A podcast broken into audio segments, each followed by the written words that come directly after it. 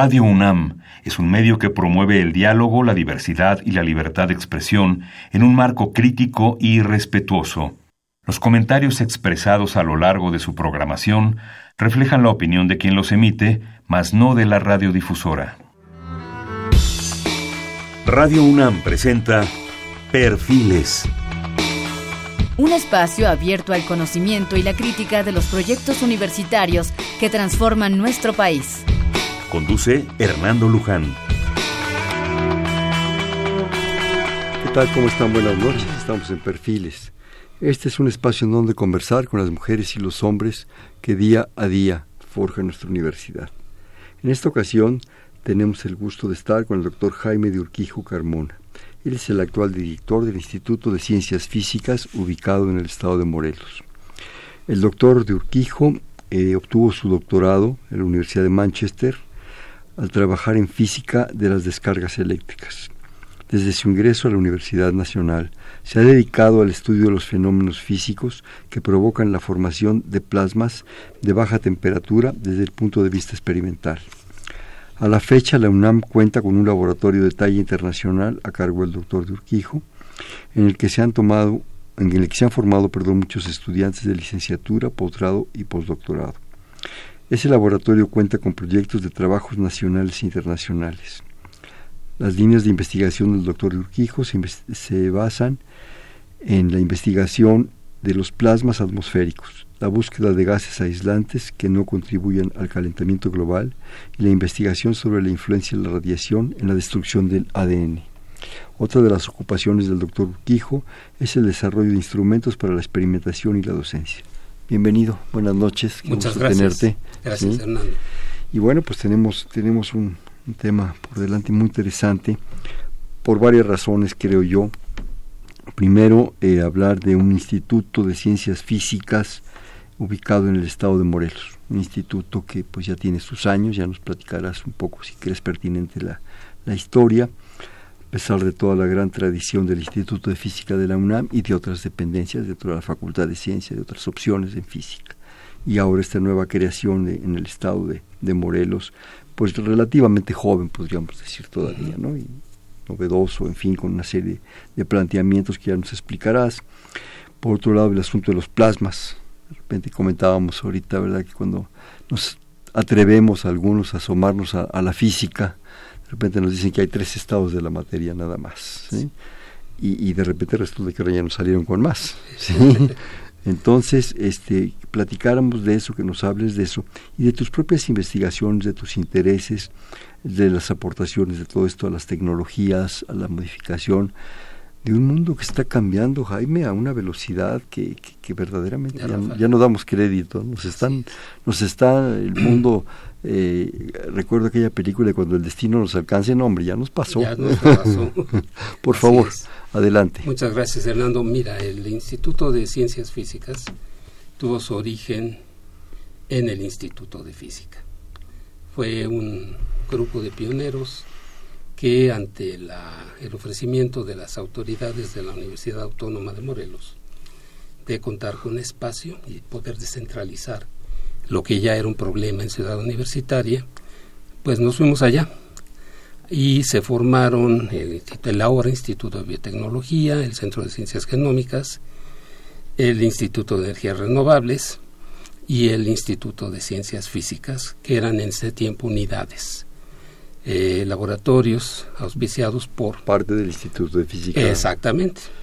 Ya fue en 1998 que nos convertimos en centro y bajo la dirección del doctor Jorge Flores, eh, ocho años después, en instituto. Hasta ahora.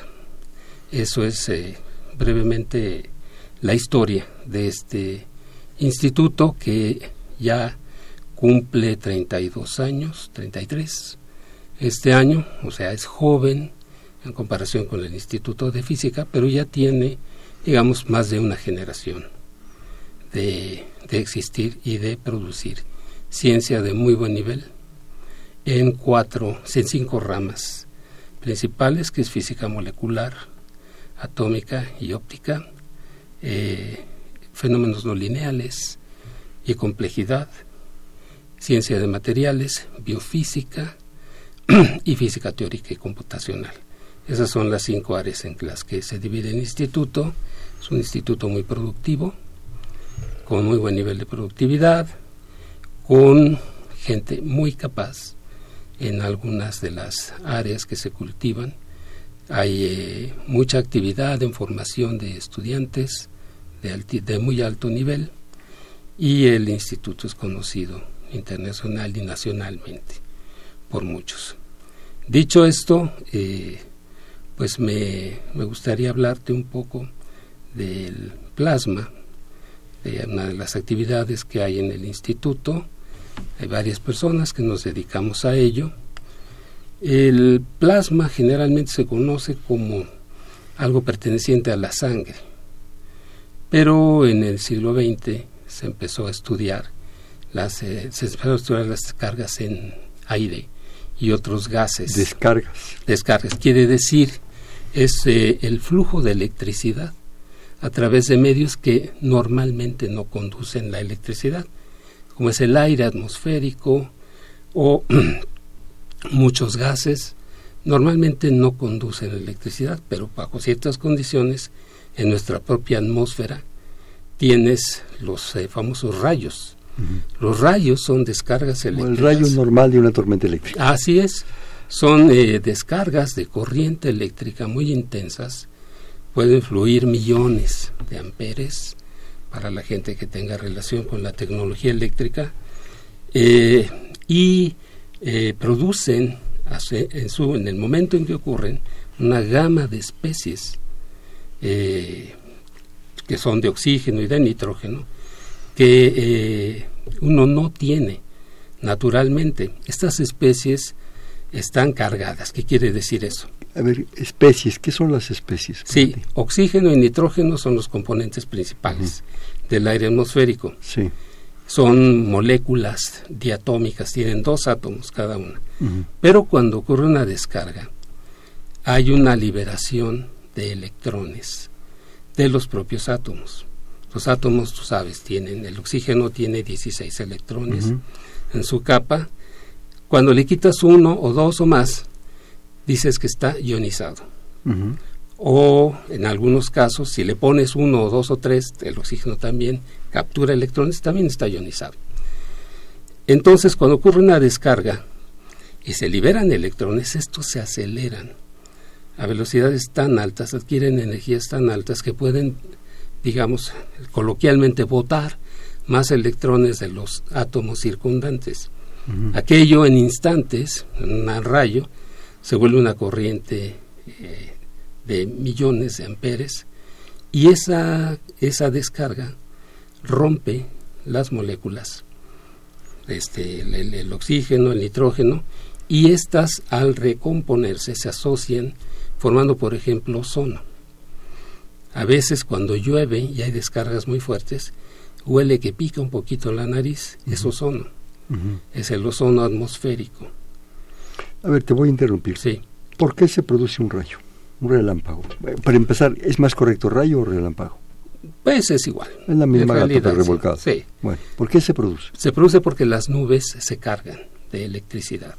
¿Se ionizan? Se, se, se, cargan. Ah, se cargan. Sí, están ionizadas, de hecho.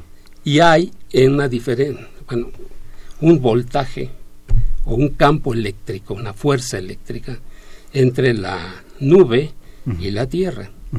Entonces, al haber esa diferencia, eh, hay, ocurre que el gas, que generalmente es neutro en la, atmósfera, se rompe, eso se le llama ruptura, se rompe porque se vence esa rigidez que tiene para no conducir y al, conducir, al, ionizarse puede conducir millones de amperes en una descarga que puede durar un segundo o dos.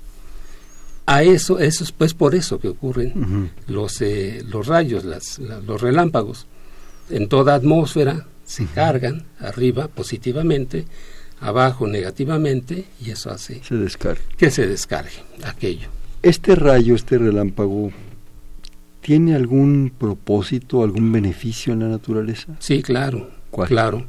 Se generan nuevas especies, como te decía, por ejemplo, ozono. Eh, se generan eh, nitratos, eh, óxidos, etcétera. Y una vez que se descarga la nube, bueno, lo que tenemos es que el agua de mar, que el sol evaporó y que está ahí, se precipita y eh, nutre las lagunas y los ríos. Con esos nuevos especies, como tú les dices, con esos nitratos. No, no, esas, esos espesos, eso, es agua neutra, ¿no? No, estas especies, en el curso de muchos años, ya son, eh, como les llaman esto, eh, o millones de años, han producido especies eh, iónicas moleculares que eh, contribuyen al crecimiento o a la vida en el planeta. Este tipo de, descargas. No, no solo ocurren en la Tierra. Titán, una de las lunas de Saturno, es objeto de un estudio profundo por mucha gente porque se producen descargas de ese estilo, claro, en una atmósfera que, si no recuerdo mal, es nitrógeno con un poco de argón, pero se forman eh, moléculas que pueden ser precursoras de la vida. Y eso en, en, cualquier planeta que tenga una atmósfera relativamente densa. Si mal no recuerdo, y si no me corriges, en los experimentos de Miller y de Oparin, sí, se ponen una serie de elementos y se les descargan electricidades o cargas eléctricas a niveles altísimos, que es un poco el símil, ¿no? es, el rayo que está pegando en, en, elementos, en, en medios, ¿verdad? Eh, de alguna manera orgánicos que pueden generar cosas. Y esa es el, la teoría del origen de la vida de Miller y de Opari. Así es. Y lo han seguido, entre otros, Sagan. Hizo experimentos simulando la atmósfera de Saturno, una simulación no muy, digamos, preparada, pero sí llegó a producir eh, algo que le llaman tolines, que son sustancias que se detectan en la atmósfera de Saturno y que se produjeron allí, ¿no? Esto es, te digo, es en las, en las atmósferas es un fenómeno que ocurre siempre que hay nubes. Y esto nos hace suponer, Jaime, que en, la Tierra primitiva eh, había mucha más cantidad de descargas. Sí, seguramente y eso generó en un medio adecuado, en unas circunstancias adecuadas, pues la generación de probablemente las primeras moléculas, muy básicas, y la unión de ellas. Bueno, eso puede ser que ya eh, hubiera existido, hubo un volcanismo tremendo en épocas pasadas y de hecho la Tierra pasó por un efecto invernadero importante como el que tiene Venus actualmente. Pero eh, se dice que fue la vida, y en particular los moluscos, los que fijaron el CO2 en sus eh, estructuras. Bueno, los primeros antecedentes, digamos, ¿no? Los moluscos todavía. sí. sí, y que se encuentran en el fondo del mar. algunos científicos les preocupa que con el calentamiento de las mareas, de los océanos, esto se libere, mm. se caliente el fondo del marítimo y se empiece a liberar ese CO2 que quedó atrapado allí mm. y que permitió que hubiera más oxígeno que CO2 en la atmósfera. Claro. Pero perdón, te interrumpí con el asunto de los relámpagos. Estábamos Bueno, eh, el, el, ejemplo del relámpago lo pongo porque es el más, digamos, el que más vivimos el que todos cotidianamente. Pero una flama es lo mismo, es un plasma. ¿Una flama de una vela? Una flama, una vela, un cerillo, una hornilla encendida, es un plasma eh, de muy baja. es una sensación que no es ni líquido, ni gas, ni sólido, ni lo que decíamos. En el caso de la flama es un gas, pero hay plasmas en líquidos y plasmas en sólidos también. De hecho, no es por querer decir que los griegos se habían visto muy lejos, pero en la Grecia antigua se decía que había cuatro estados de la materia. la tierra, el agua, el, eh, aire. y el fuego. Mm. Y justamente el fuego es un plasma. Mm. Eh, pero bueno, es, no, es, no es que yo establezca la analogía directa, pero eh, porque va mucho más allá de eso. Pero el estado plasma se ha estado estudiando desde el siglo pasado porque eh, se empezó a ver que había conducción en los gases, cosa que no se sabía. Se pensaba que solo el cobre, el oro y los metales conducían la electricidad, pero luego se vio que no.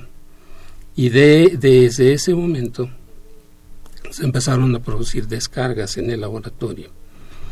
Y eh, un científico norteamericano eh, encontró que el plasma que producía era rosáceo, o sea, el gas, la descarga que producía era rosácea. Y se cuentan historias, como en todo lo que ya pasó, de que le llamó plasma por su parecido con la el plasma sanguíneo. Pero en realidad eh, creo que hay otra, otra, otra razón, y es que el, la palabra plasma en griego significa dúctil. Dúctil. y el plasma, el plasma físico, no el sanguíneo, obedece a la influencia de campos eléctricos y magnéticos. Y en ese sentido, eh, el, el, plasma se vuelve dúctil. Lo puedes conducir, lo puedes deformar, etcétera. Esa, esa, digamos, esa ductilidad de ese medio llamó la atención mucho. Y a partir de entonces empezó a generar una industria en torno a los plasmas que actualmente nos tiene eh, pues invadidos. Eh, las lámparas ahorradoras de energía son plasmas. Los nuevos focos estos que están tan... Bueno, pues que ahora no, no, no, digamos que están de moda, son necesarios. son necesarios, sí. Son plasmas y de hecho son más eficientes que la lámpara vieja de un alambre de, tungsteno que está de salida. La eh, fabricación de todos los eh, micro, eh, los chips que les llaman, de computadoras, de relojes, de todo lo que, que sea electrónico, los celulares, se hacen con procesos de plasma. Porque lo que haces es grabar en un sustrato de silicio, donde vas a, fabricar miles y decenas de miles, de, perdón, actualmente son millones, millones de transistores que van a hacer tareas muy, muy distintas en un procesador electrónico. Los átomos que están en un plasma, que adquieren energía porque están ionizados, se mueven por influencia del campo eléctrico y escarban en dimensiones atómicas. ¿Escarban? Sí, escarban, es justamente eso. Está el sustrato limpio, plano, y estos átomos obedecen a un patrón que se hace previamente y donde no, donde pueden tocar el sustrato, se aceleran, golpean y van haciendo trincheras.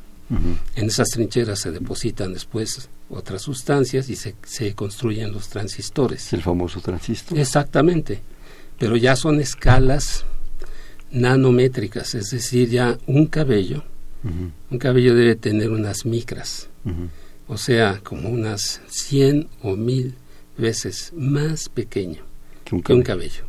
Son esas trincheras, eso solo puedes hacer con átomos, que los aceleras y los golpeas, y golpeas el sustrato. ¿Cómo vas, digamos, esos átomos? Tú al requerir un transistor con ciertas características, obviamente tiene que tener un patrón, tiene que tener ciertas características.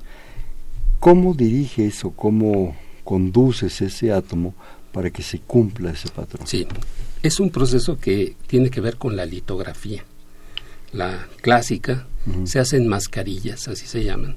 Es decir, se hacen eh, mapas en los que hay zonas que los, en las que los eh, van a poder, los iones grabadores van a poder pegar y otras en las que no.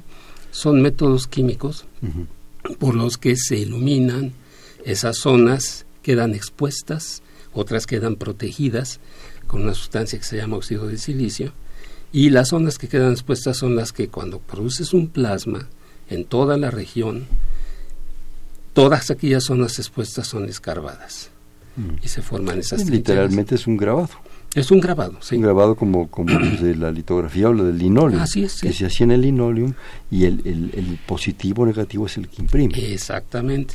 Pues es así y son muchos procesos. La última vez que me, que me acerqué a esto, hace un par de años, eran más de 300 procesos de plasma para fabricar eh, los microprocesadores de las computadoras y demás. Entonces ahora los plasmas están en muchas partes, incluso en las, eh, los anteojos, los eh, anteojos modernos tienen una capa que evita que la, la, que, que, la reflexión te dé en los ojos. Es muy, muy incómodo. reflexión del sol. Sí, son antirreflectivos eso se hace con un proceso de plasmas, las prótesis que van en, que sustituyen a huesos se hacen con procesos de plasmas, los textiles llevan un proceso de plasma para mejorar su textura, su, su utilidad, etcétera. Hay muchísimas aplicaciones actualmente de los plasmas. Bueno, entramos en un almacén y lo primero que tienen son pantallas de plasma. Las pantallas de plasma, sí. Las televisiones espectaculares, ¿no? Realmente. Sí, esas son pequeñas descargas del tamaño de micras, es decir, que se llaman, les llaman píxeles, que están muy juntas y que eh, cada una de ellas está gobernada por una matriz de conductores y por un, un eh, una un controlador electrónico que las enciende y eh, genera un tono de color porque hay una descarga que tiene un gas que emite predominantemente en el azul, otro en el rojo y otro en el verde. Y pues... Eh, que ese es el, símbolo ese que usan las televisiones. Exactamente. Los colores Juntan los tres colores. A eso se llama un píxel. Entonces cuando enciendes el azul más que el rojo, más que el verde, tienes un tono azulado, si enciendes los tres tienes un tono blanquisco, en fin, y la, la intensidad se da por la, el número de veces que pulsas aquello. Es toda una tecnología muy, muy compleja. Sí. Ahora, esto, esto realmente está mucho en relación con los procesos eh, pues, micros, ¿no? La, la, miniaturización de todo esto. Sí. Prácticamente es lo que ha permitido esa miniaturización lograr estas posibilidades. Sí, es lo que yo a veces cuento a mis alumnos cuando les hablo de la física del estado sólido, que fue la que trajo esto, y eso es un punto importante. Si no se hace ciencia básica, no se va a poder hacer una revolución industrial. Eso es imposible. Sin ciencia básica no se sabe para dónde vas, estás perdido en la mar, en medio del océano. Yo les decía esto, Primero se desarrolló la mecánica cuántica en los años, eh, bueno, a principios de los eh, años del siglo XX, hasta los 20 o 30 estaba bastante establecida ya, no digo que terminada, pero eso permitió concebir el transistor. El transistor no habría sido concebido si no estuviera la mecánica cuántica. En yo en eso quiero subrayar porque hay una tendencia a menospreciar la ciencia básica. ¿Para qué la queremos? Lo que queremos es un desarrollo tecnológico. Sí, pero veamos. Veamos que Samsung, por ejemplo, que es un fabricante de pantallas de plasma, financia muchos proyectos de ciencia básica. Claro, para obtener más conocimiento. Claro. Ellos saben, por ejemplo, que las pantallas de plasma tienen una vida media relativamente corta. Y es porque en los píxeles, los átomos de xenón bombardean al elemento que genera el color. Y, pagan investigaciones por eso, investigaciones de ciencia. ¿Lo desgastan por ese bombardeo? Sí, se desgasta, pues que son verdaderos golpes así. Y se va desgastando el recubrimiento que produce la emisión de luz. Pero pagan por eso, porque quieren saber cómo, cómo mejorarlo, cómo prevenirlo, cómo, cómo optimizarlo. Suplirlo. Claro. Entonces la ciencia básica nutre a la aplicada pero el mero hecho de saber por qué ocurren las cosas ya vale la pena. Además es parte de ese, de ese gran privilegio de, los seres humanos del saber que sé, el conocimiento, la curiosidad. Por eso ya hemos llegado a donde hemos llegado. Porque un día volteamos para arriba y nos dio curiosidad todo lo que veíamos. Y volteamos para abajo y nos dio curiosidad. Y volteamos de frente y vimos también procesos que nos generaron y movieron la vida. Sí, claro. Ahora, una pregunta que siempre surge en, en condiciones de plática de la esencia o el, efecto de la, de la ciencia. ¿no? Eh, México tiene que hacer ciencia básica. Debe, debe, y más. Porque siempre, perdón, eh, la, la, respuesta inmediata es ¿para qué? Si la hacen los japoneses, si lo hacen los americanos, los gringos, si la hacen los holandeses, ¿para qué? Mejor comprémosla, mejor haga, este, compremos las cosas, las, las, televisiones ya hechas o los transistores ya hechos y bueno, que analicemos algo, pues desde mi muy personal punto de vista en una posición muy pragmática de que pues no, no, no, necesitamos conocimiento, necesitamos objetos y dinero. Sí, ese es la, el punto de vista comercial. Pero el punto de vista de un país tan grande como México, con una economía muy grande, mal distribuida, pero muy grande, no debería ser ese, el de simplemente verá, ya lo hace fulano, pues mejor se lo compro y yo lo vendo aquí, no. O lo aplico aquí o lo... Hay cuestiones que son de seguridad nacional. ¿Por qué se detuvo la investigación en el petróleo hace 20 o 30 años? Y miremos por qué ahora estamos pagando la gasolina 20 pesos. ¿Por qué se detuvo? Porque frenaron las tareas en el Instituto Mexicano del Petróleo. Y bueno, pero, ¿cuál fue la razón? ¿No quieres entrar en problemas? No, no quiero que entren en muchos problemas, pero son problemas de intereses. Mira, dos cosas. Una es la corrupción y la otra es la aproximación económica que se hace del problema. Hay economistas, y yo allí mencionaría un poco a los Chicago Boys y todos esos, que se van solo a los números. Pero somos seres humanos, no somos números. No es el debe y el haber del contador. No, no, muchas veces, exacto, no es el debe y el haber. Muchas veces hay que ir más allá. Y los países que han invertido en ciencia han tenido grandes resultados en aplicaciones tecnológicas. ¿Cuándo vamos? Bueno, estamos haciéndolo ahora. Pero es necesario no solamente que se, hay, se apoye a la ciencia básica, sino que se convenza el empresariado mexicano de que necesita eso. Porque si no vamos a tener 30.000 comercializadoras en el país que traen todo de afuera. Maquiladores. Ah, sí, y en el mejor de los casos, porque todavía, bueno, traes la técnica al país, pero no desarrollas la técnica aquí. El problema es que a veces simplemente acaba en una comercialización. Algo que se hacía, por ejemplo, las sillas y los escritorios. En el México de los 70, México no importaba sillas ni escritorios y ahora todo viene de China. Claro. Sí, se ha dejado. Yo me acuerdo aquella gran compañía de M Nacional. De M. Unos escritorios y unas sillas que te podían durar, metales. Para mover un escritorio de esos necesitabas a, a, varias gentes. Todavía tenemos en el laboratorio algunos, y los llamamos los refugios antinucleares.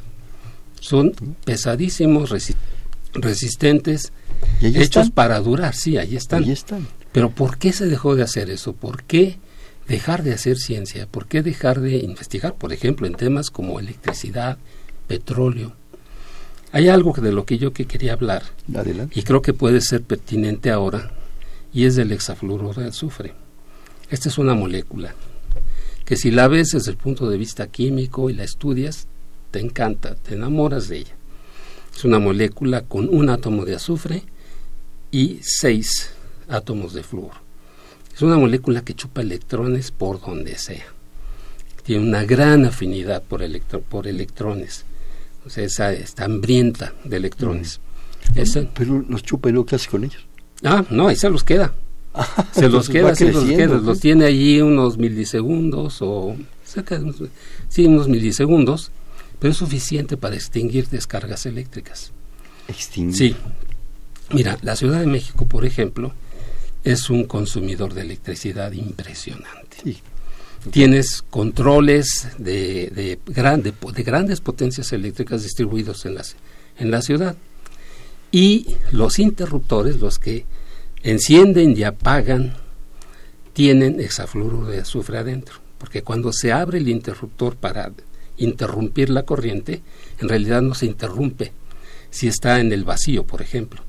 Se forma un arco, una descarga, que se come los electrodos y la, la corriente sigue. Los electrones, ¿no? los, los, dos, los electrones. Por eso y es que dijiste, se comen los electrones. Sí, las dos placas metálicas que, que cierran eh, y hacen que la electricidad eh, sea conducida y cuando se abren para poner en, apagado, el, el, interruptor en realidad no, sigue fluyendo corriente mm. por las eh, enormes voltajes que hay allí y demás. Si pones hexafluoruro de azufre en ese entorno, se apaga porque esa molécula se come los electrones, vamos a decir, mm. de realidad los captura.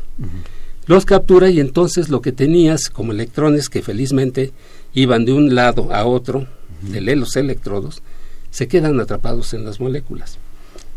En ese sentido lo llamamos un aislante gaseoso. Y este se usa mundialmente por millones de toneladas en el mundo. Hay millones de toneladas de SF6 que se usan en la industria eléctrica. El problema es que este gas es 24 mil veces más poderoso que el dióxido de carbono para provocar calentamiento global. 24 mil. Tiene un periodo de residencia, un tiempo de residencia en la atmósfera de 2.500 años. Para que se degrade. Exacto. Es que no se, no, no se combina fácilmente, es una molécula muy estable que no necesita andarse asociando con oxígeno ni con nada. Ahí está. No se destruye. ¿Es una molécula natural? No, está hecha por el hombre. Ah. Sí, es una molécula que se hizo a principios del siglo XX. ¿Y se hizo en cantidades considerables? Bueno, la, primero la, la hicieron por, no sé por qué razones, los químicos, seguramente porque andaban buscando freones, sustancias para enfriar. Ya se tenía la electricidad en el siglo XX, ahora vamos a producir refrigeradores y a conservar alimentos en buen estado y por todas las ventajas que tienen los refrigeradores. Pero para hacer el intercambio de calor usas gases que sean este que, que hagan eficientemente ese intercambio. Los primeros que se usaron fueron los clorofluorocarburos o carbonos. Son hidrocarburos que tienen cloro y flúor y son muy eficientes. Estos se estuvieron liberando en el mundo a la atmósfera durante décadas. Vienen en los años 60 Mario Molina y sus dos colegas en, eh, en Estados Unidos y mediante unos cálculos predicen que hay un calentamiento global, digo, perdón, está hay un este un que se va a producir que se está produciendo un agujero de ozono en la atmósfera. ¿Por qué? Porque se liberan estos gases, llegan a las capas superiores de la atmósfera y en particular a la capa de ozono y e inhiben la, la reformación del ozono. ¿Qué quiero decir con esto? El ozono que está en esa capa es nuestro escudo contra la radiación ultravioleta que viene del Sol al, llegar el, haz de luz ultravioleta, el fotón de ultravioleta es una partícula luminosa, se interacciona con el ozono. El ozono es una molécula de tres átomos de oxígeno, lo rompe. Entonces, él se sacrifica, vamos a decirlo así, entre comillas. Esta molécula se sacrifica por nosotros, porque ese fotón de ultravioleta que puede haber llegado a tu piel, a tus ojos y haber causado daños graves a tu ADN, al ADN de tus células se detiene ahí arriba. Bueno, tiempo después, ese, ese, esa molécula rota se vuelve a recomponer. Y entonces es un proceso. Sí, es un proceso de muerte y transfiguración. muerte y vida. El, muerte fénix. Sí, exacto. El fénix. Exactamente. La de fénix. Exactamente. Pero llegan los clorofluorocarburos y ese, ese al destruirse el ozono, fijan un átomo de oxígeno en su molécula, en su estructura molecular y ya no lo sueltan. Por eso se hace el agujero de ozono. Es, son Molina y estas dos personas que llegan al mero Congreso de los Estados Unidos y son vilipendiados y acusados por Monsanto, si te suena el nombre. Me suena. ¿Te suena algo? Sí. Monsanto y otras, de que son unos charlatanes, etcétera, pero algo le suena a los congresistas de Estados Unidos y se hace una investigación más a fondo y se demuestra que en efecto, si se sigue liberando esas sustancias, vamos a acabar sin ozono. Ahora, esas sustancias, ¿qué las libera? ¿Qué, qué, un tractor? ¿Un qué? No, un refrigerador, un, eh, cualquier sustancia que, se refrigere, que, son líquidos que se ponen en los, refrigeradores. ¿El aire acondicionado? Ah, sí, claro. Todos esos. Ya no, ¿eh? Actualmente, por ejemplo, en tu, en tu automóvil eh, había esas sustancias hace 20 años, 30. Ahora hay una que se llama R134A. Mm. Esa no es tan nociva. Pero sí es nociva. Sí, sigue siendo. No, yo no uso eso, yo abro la ventana. Ah, muy bien. lo que hago, me chocan esas cosas. Sí, sí, sí. además te molesta la garganta. Además, me molesta la garganta. Sí, claro, porque no es, eh, no es sano. Pero eso, eso se estuvo emitiendo muchísimos años y encanta por millones de toneladas. Sí, me imagino los países, Jaime, que en un momento dado tienen climas extremos, que de repente están a 35 o 40 grados, a veces a la sombra, obviamente la refrigeración es, el pan de nuestro cada día. Sí, y ahí viene la otra, fíjate, ya la, y la ligas muy bien, porque cuando hace calor, usas los aires acondicionados y usabas, ya no se usa, pero se usaban estos clorofluorocarburos. Pero luego llega el invierno crudo y entonces calientas tu casa. ¿Cómo la calientas? Con electricidad. ¿Y cómo produces la electricidad? Quemando carbón, quemando hidrocarburos, quemando petróleo y produces dióxido de carbono a raudales. Y el dióxido de carbono es otra vez una molécula que tiene dos oxígenos, dos átomos de oxígeno y uno de carbono. Esta molécula es eficientísima en atrapar la radiación infrarroja. ¿Cuál es la radiación infrarroja? La nuestra. Nosotros somos los, los eh, seres vivos emisores de infrarrojo a raudales.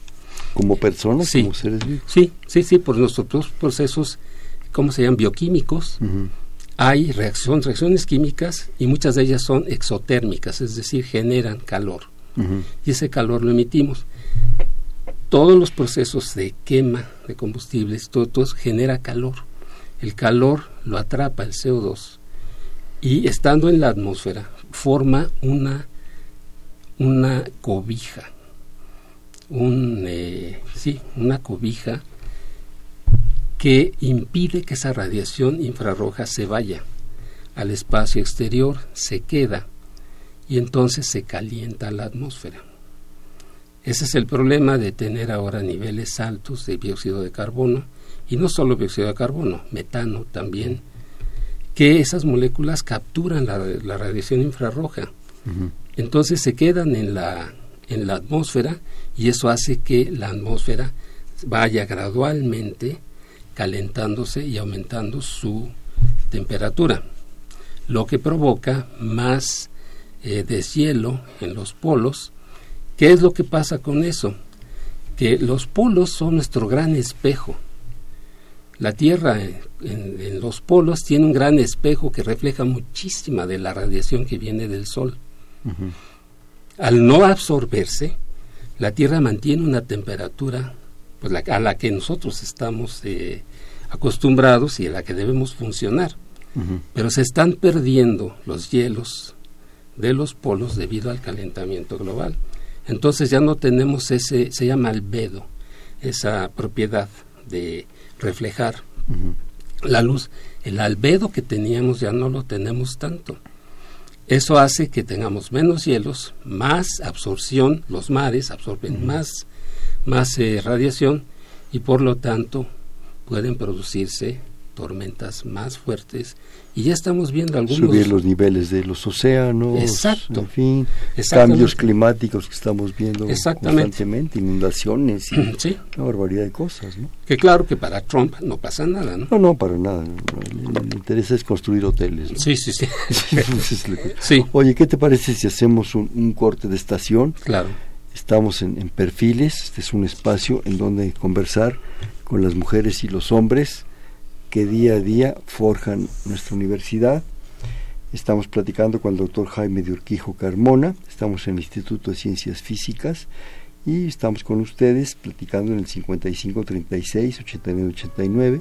Le repito, 5536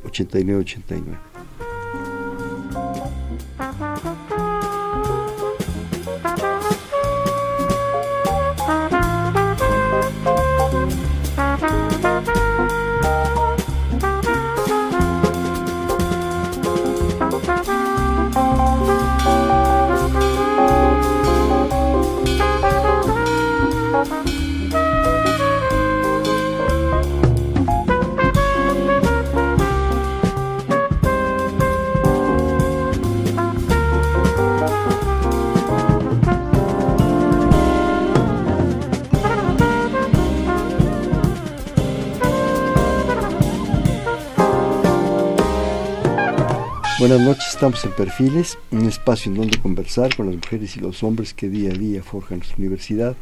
Les platicamos que estamos en el 55 36 89 89 a sus órdenes. Para cualquier comentario, para el doctor Jaime de Urquijo Carmona, nuestro invitado de esta noche, actual director del Instituto de Ciencias Físicas de la UNAM. ¿Te parece, Jaime, que me llegan aquí algunas participaciones que las leamos? Sí. José Luis Guzmán desde Tlanepantla pregunta de dónde se extrae el nitrógeno líquido y cómo se produce. El nitrógeno líquido se produce por compresión. Son compresores muy potentes que, eh, que se imagine un pistón que se comprime. Al comprimir, lo suficiente se pasa de la fase gaseosa a la líquida. Y es así como se produce el nitrógeno líquido a menos 190 y... Eh, son 77 Kelvin. Son, sí, menos 190 y algo. 3 o 96 grados centígrados, sí. La anécdota de que metías algo nitrógeno líquido y te salía, bueno, la clásica experimento de la rosa, ¿no? La flor o la flor que quisieras, salía prácticamente de cristal, ¿no? Sí, sí. Pero le das un garnucho y se acabó. Sí, sí, sí. la, la, ilusión es efímera. Sí. Nos habla la señora Servín, muchísimas gracias señora como siempre.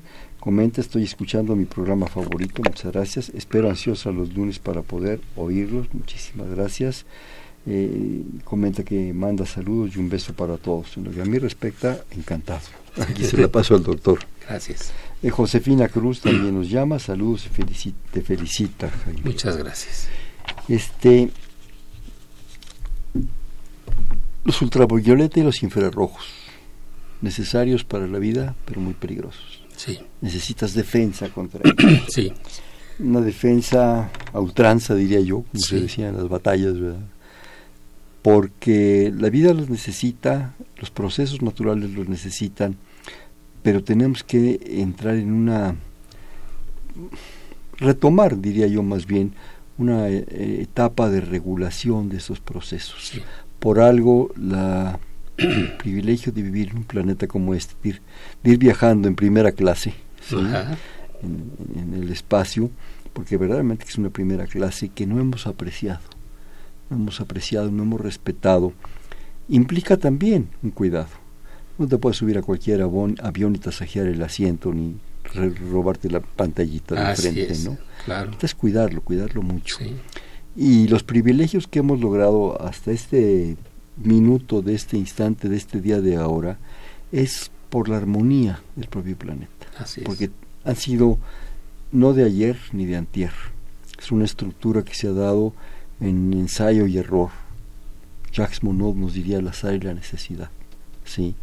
Durante millones de años.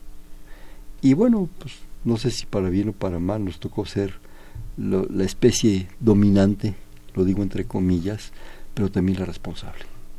Y la más depredadora. la más depredadora. Sin duda. Estamos viviendo en una etapa de beneficios económicos, tecnológicos, satisfactores inimaginables. Sí. De veras, nunca se pensó que podríamos estar tú y yo eh, con el gusto de estar platicando frente a este micrófono y que nos puedan estar oyendo a, kilómetros de distancia. Pero eso implica responsabilidades. Sí, muchas si tenemos una cucaracha en casa porque se les metió una hormiga del jardín o de la maceta de junto, no soltar el chorrazo de spray de tetra no sé qué cosa que puede tener aquello, pues sí, nos evitamos que el bicho se suba a nuestra cena, sí. pero ¿qué consecuencias tiene? ¿Qué impacto tiene? Y no es uno, son millones al Son millones, sí. Es muy grande. Es ¿Qué hacemos, muy grande. ¿Educarnos? Pues yo creo que sí. Esa es la solución. La educación y la divulgación. Educar en las escuelas y divulgar en todas partes. Y entender que cualquier acto, por mínimo que sea, recuerdas aquella anécdota de que eh, de la teoría de las catástrofes, ¿verdad? De que si se muere una mariposa en Nueva Zelanda tiene un efecto en Europa Central. Sí. Cualquier efecto se da y más por una multiplicación ya por millones de situaciones. Y que bueno, una cosa es que los científicos, como tú, logren hacer avances, pero frente a unos, desgraciadamente unos pocos, porque son unos pocos científicos, Habemos millones de gentes, pues desgraciadamente bastante inconscientes. Gentes que no entendemos que los procesos tenemos que entenderlos, conocerlos, saber por qué se están dando y cuidar esto. Sí. Pero por favor, bueno, si me permiten, me están pasando aquí otra participación del público. Rosario Velázquez, de Gustavo Amadero, Colonia Lindavista. He disfrutado mucho la entrevista de esta noche y he aprendido una cosa. Debo leer más sobre física, pues son temas muy interesantes y la explicación del doctor es muy clara y quisiera ahondar más. Una felicitación por el programa, como siempre. Quisiera saber si podemos acudir a alguna conferencia sobre este tema en la universidad. ¿Cómo ves, Jaime? Ahí, pues Es, esto es todo un compromiso. Eh. Sí. Muchas gracias. Ya te están comprometiendo ahí. Yo con mucho gusto. Con mucho gusto, esto es indispensable. Sensibilizar a la gente. La gente está ávida de que le expliquen. Y explicándole la gente comprende y colabora. Las cosas por decreto no se dan, pero tampoco se dan si no les hablas, claro. si no lo divulgas. Si no lo comentas y lo compartes. Si me permites, Jaime, a reserva lo que tú opines eh, y comentarlo con nuestra escucha, eh, varias dependencias, varias instancias de la Universidad Nacional, aquí en el campo de Ciudad Universitaria, tienen días abiertos de los institutos, en el cual tú dialogas con, con los investigadores, prácticamente así enfrente uno al otro. Es muy importante. Tienen una serie de eventos. Yo le recomendaría eh, ingresar a la página de la UNAM. Ahí viene todo el subsistema de la investigación y el de humanidades, que también por cuestiones culturales también hay cosas maravillosas. esa es la otra mitad de nosotros, ¿eh? la tercera parte, porque también está difusión cultural. son tres, son tres grandes sistemas, pero, pero, de la investigación son dos grandes posibilidades, como tú dices tan acertadamente. Les sugiero leer, sí, nos hace falta leer. Bueno, los clásicos, lo comentábamos hace un momento, los libros de Sagan, de Asimov, los de Bronowski. Yo, en lo personal, al ingresar, a, uy, hace años ya, a la Facultad de Ciencias, bueno, me apasionaron los libros de George Gamow. Gamow es, eh, en él abrevamos. Él, era uno de los pioneros de todo esto. Eh, se consiguen muy fácil, son los breviarios de fútbol claro, baratos, manuables, los puede uno llevar en el metro y va uno leyendo delicias. Exacto, eh, las, las este, aventuras del señor Tompkins, si mal no recuerdo. Claro. ¿Verdad? Y ahí te va explicando la física. esos libros a mí me marcaron. Sí. Hubo una época también, Jaime, como breviarios culturales, eh, que en la universidad los encontrabas ahí en las banquetas, aquellos libros que nos mandaron de la editorial MIR. ¿Qué tal? ¿Qué tal? Que los comprábamos aquí. Los comprábamos aquí por 10 pesos, ¿verdad? No sé si todavía se consigan, probablemente las librerías de viejo. Sí. Eh, las la perspectivas de la física, de la química, de la biología, hasta de psicología había. Sí. Tenían su carga ideológica porque venían de la Unión Soviética. Sí, sí, sí. Pero aprendían cosas. Mucho. El ABC de las matemáticas, que es la teoría de la relatividad. No, si yo me los leía todos, ¿verdad? con, con otras cosas. Y sobre todo le recomendaría, porque también hay que consumir lo que el país produce a nuestra amiga, eh, acceder, y eso en cualquier librería, y en especial en las del Fondo de Cultura, la colección de la ciencia desde México. Sí. Es una colección extraordinaria, creo que ya andan cerca de los 200 títulos. Por ahí El número uno, si mal no recuerdo, es de nuestro amigo Felipe Rodríguez, Felipe Rodríguez, el, extraordinario físico que está en Morelia, gran, una gran persona. Hay del universo, de los mares, eh, en fin, es una colección que de veras ha cambiado muchas cosas. Sí aparte de tantas obras de divulgación que hay ahora y tantos documentales. Claro, acercarse a estas eh, ferias. Pero qué bueno que lo comentas y concuerdo contigo, nos falta cultura, nos falta educación, y esa creo yo va, Jaime, en dos sentidos. Una, la de la escuela, que es fundamental. Que nuestros maestros, que son muy comprometidos, la mayoría de ellos, yo no quiero entrar en, en detalles, en discusiones, hacen un gran esfuerzo por enseñar, a veces en condiciones muy desfavorables y necesitamos mucha más educación y mucho más compromiso. Se dice del maestro, pero el chamaco tiene que responder. ¿eh? También. Por favor. No nomás se trata de sentarte ahí como tonto, ¿verdad? A ver qué me dicen y a ver qué pasa el tiempo, no. También necesitamos cultura. Necesitamos que nuestras autoridades, las que sean, no me interesa el color, ¿verdad? Se comprometan. Sí. Jaime. Y hay una hay algo que es muy importante y que, que tengo la impresión de que se está perdiendo. Y es la capacidad de admiración y asombro de, la gente. Y hay que recuperarlo. Somos seres humanos. Si no tenemos eso, difícilmente algo nos va a llamar la atención. Y dejaremos de soñar. Y sin ensueños, ¿a dónde vas? Claro. Si todo lo que se hace comienza porque se sueña. Claro. Al menos esa fue mi... Así me desarrollé. Sí. Y creo que generaciones previas también. Pero esta invasión mediática que hay actualmente eh, es un... arrasa al, al, espíritu humano, a los muchachos. Y, y en esa en esa invasión se pierden. Claro. Por eso la, la educación es fundamental. Yo creo, comentábamos antes de entrar compartiendo con Jaime estas ideas y estas reflexiones, que para eso estamos aquí los dos. Eh, estamos viviendo una época privilegiada de tecnologías ah, que nunca soñamos, jamás soñamos, ¿verdad? Producto de los plasmas, curiosamente, ah, sí, ¿verdad? En buena medida, Exactamente, los celulares, las pantallitas, todo eso. Todo eso. El problema es no es un asunto de tener o no tener, como dice la, gran obra de la literatura. El asunto es qué hacemos con ellas, cómo las usamos, cómo las aprovechamos, qué uso les damos. Yo a veces en mis locas imaginaciones me pienso, ¿qué haría con un aparato de esos Voltaire? Uh. Las maravillas que no haría. Qué maravilla. ¿Qué haría Platón? ¿Qué haría Aristóteles? ¿Qué uso le daría eso? Pensemos que para llegar a esos telefonitos que todo el mundo carga, a excepción mío, déjenme confesarlo, este, existe un mundo extraordinario. No los usemos nomás para chatear y hacer jueguitos y todo eso. Así es. Usémoslos para obtener conocimiento sí. y absorberlo y entender que somos privilegiados. Sí. Hay que ver el valor, el valor que tienen esas cosas, más allá de lo, digamos, lo banal, ¿no? Lo, eh, lo que no deja, de lo que no se aprende. Claro. Un buen punto y tomando las palabras de nuestra, de nuestra escucha, que le agradecemos su participación nuevamente, pregúntense un día, este teléfono, esta tablet se llaman, que tengo en mis manos, ¿cómo está hecha? ¿Cómo se llegó aquí? ¿De qué está? ¿Cómo se llegó a los plasmas? ¿Cómo se llegó al transistor? es un poco lo que Jaime nos ha compartido en una clase de física, no me atrevería a decir clase, una charla de física muy amena. Entiéndanlo, entiéndanlo porque está ahí.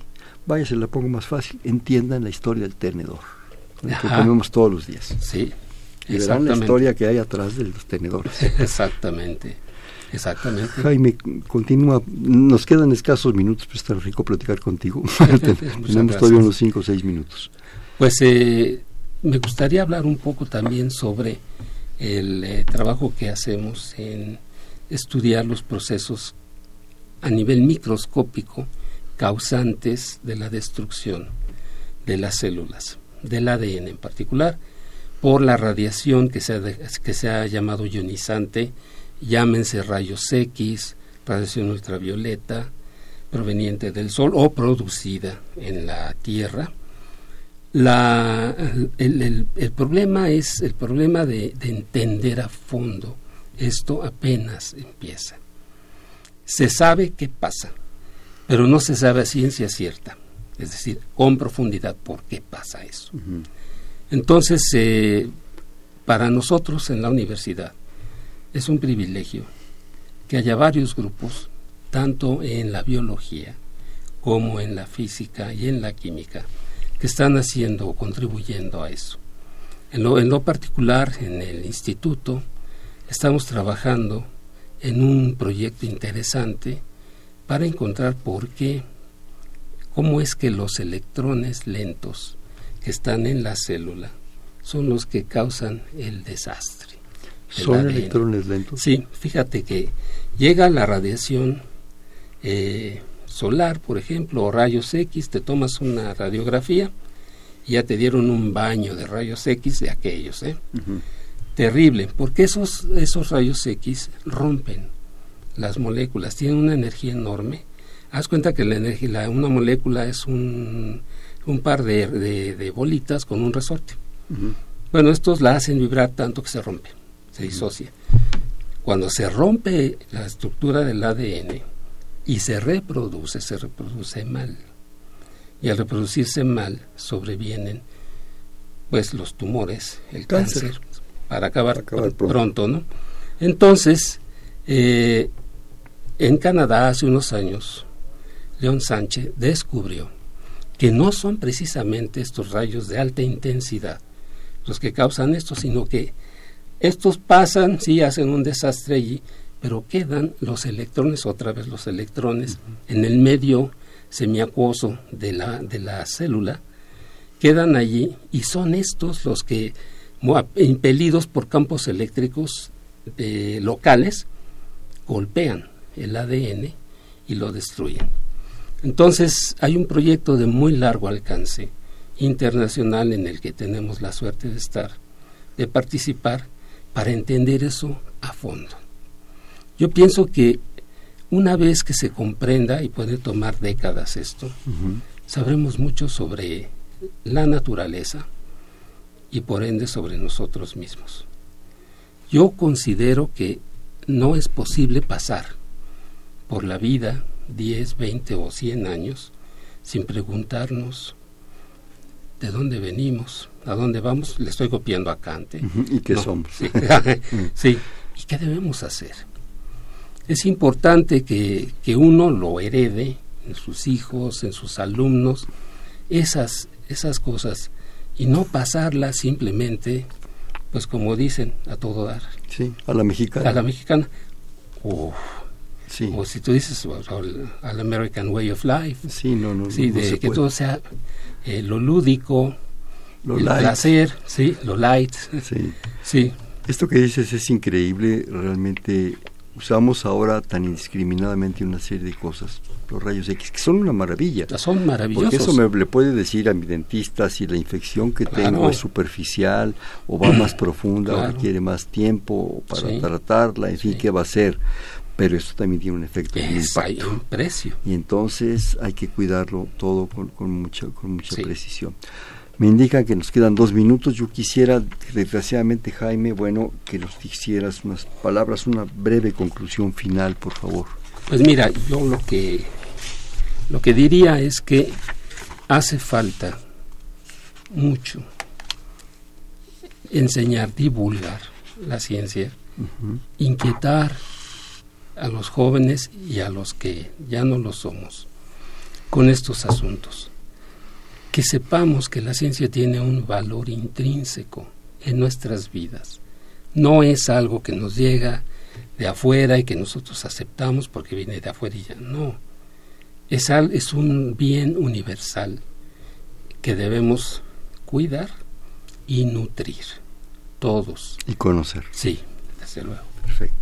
Este, vamos a hacer un bote pronto. Te digo una palabra y me contestas ¿Cómo? que se te ocurra de inmediato. Ciencia. Indispensable. Conocimiento. Placer. Electrones. Eh, materia. Plasma. Lo mío. Infrarrojo. Eh, calor. Ultravioleta. Eh, bueno, luz intensa y un poco peligrosa. El planeta. Cuidarlo. Bien, pues este fue Perfiles un espacio donde conversar con las mujeres y los hombres que día a día forja nuestra universidad.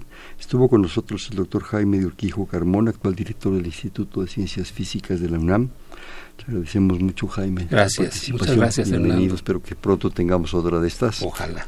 Este, estamos aquí en Perfiles y Quiero comentar que la coordinación la doctora Silvia Torres, en la producción Rocío Paola García Rocha, en los controles Humberto Sánchez Castrejón, en la conducción Hernando Luján.